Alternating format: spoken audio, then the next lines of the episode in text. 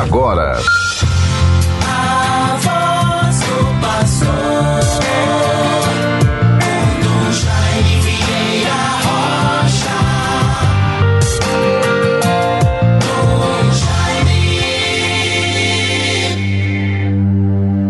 Ergamos os nossos olhos para aquele que tem o céu como trono.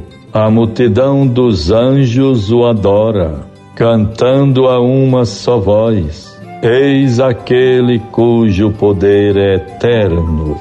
Meus bons ouvintes todos, vivamos intensamente esta semana que Deus nos concede.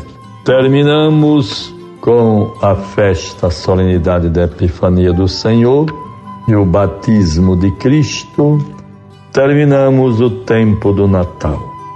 O reino de Deus se revela em Jesus Cristo. Ele ensina e fala com autoridade, celebrando esta liturgia, a liturgia do dia de hoje, as nossas missas, atentos ao que o Senhor vai falar.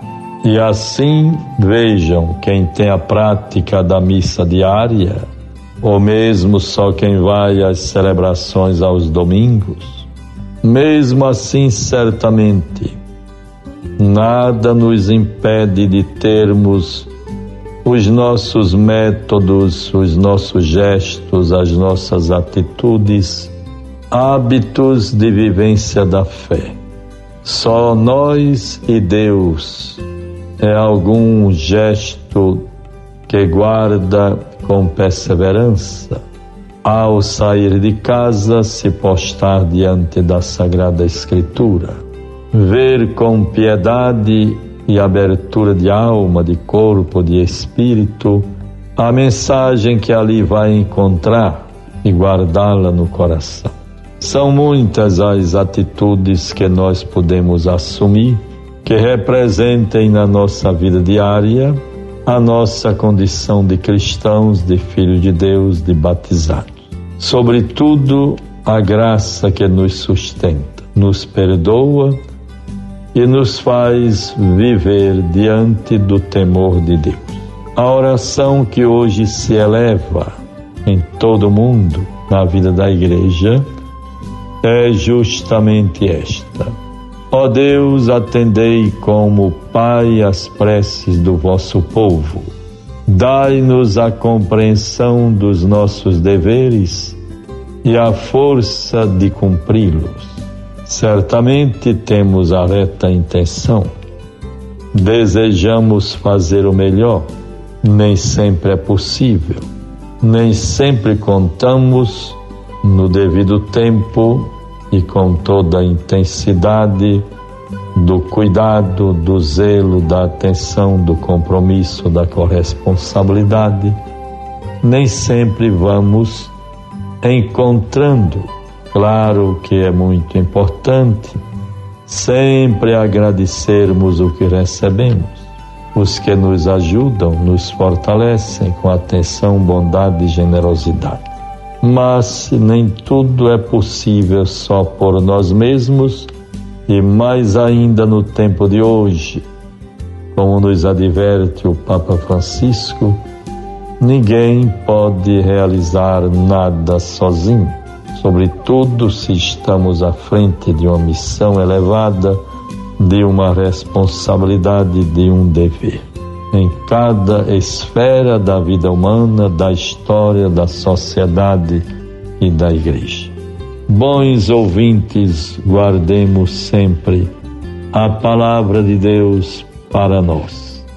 Nesta terça-feira, 10 de janeiro, continuo com o meu recesso de começo de ano.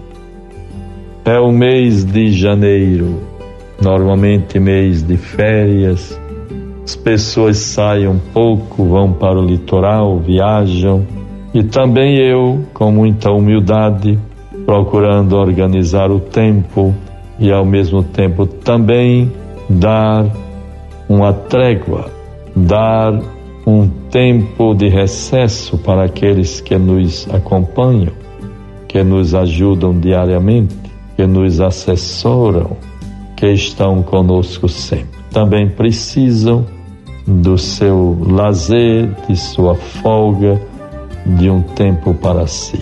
Por isso, o mês de janeiro é propício para este tempo de recesso em nossa cúria diocesana.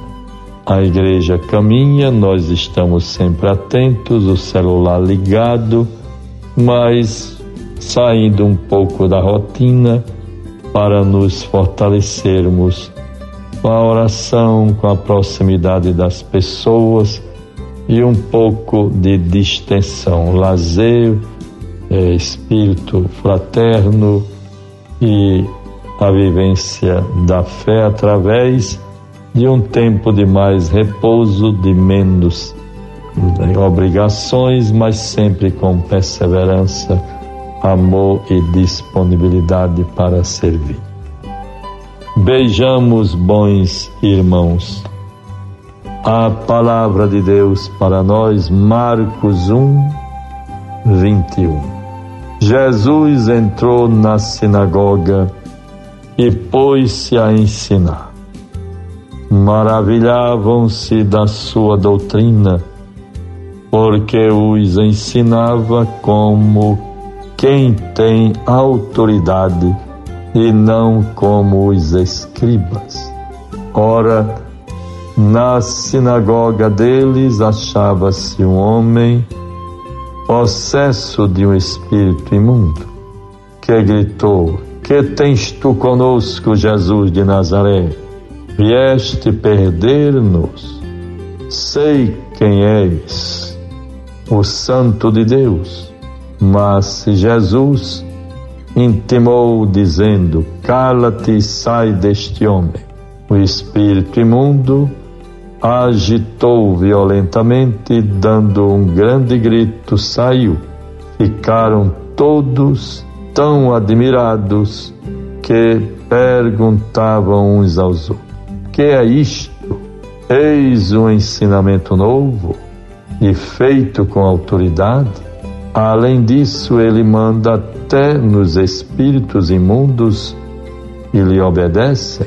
A sua fama divulgou-se logo por todos os arredores da Galileia. Vejam, bons ouvintes, quantas mensagens profundas para a nossa vida e a vivência da nossa fé.